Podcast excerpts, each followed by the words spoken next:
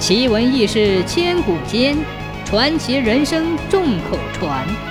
千古奇谈。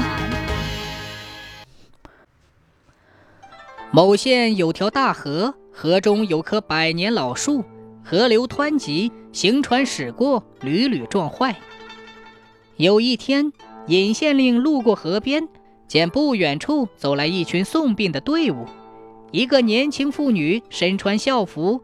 扶着棺材失声痛哭，十分可怜。上前一问，方知年轻妇女的丈夫行船撞上了这棵老树，落水身亡。尹县令看着屈膝盘旋、隐隐高出水面的老树，决心除掉此树，搬掉祸根。可是决心归决心，难题还真不少。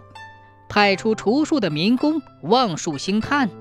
回来，摇着头对尹县令说：“树干在水中十分牢固，无法挖出。”尹县令也没有办法，不除树，就像一根桩横在他心里，使他坐立不安。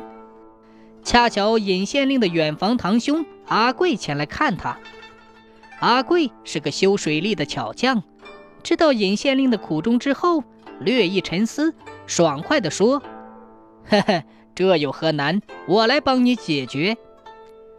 尹县令就把除树的事交给了阿贵主办。阿贵先潜到水底，丈量出水下树干的长度，然后搬来杉木，敲敲打打的做了个锯桶，两头没有盖儿。先叫人砍掉老树在水上所有的枝干，又把锯桶载上船，驶到树旁。请几个彪形大汉把巨桶从树梢穿下，深深地打入水中，上口露出水面，再用大瓢舀干桶里的河水，放心地在桶中锯了大半天，终于把老树给锯掉了。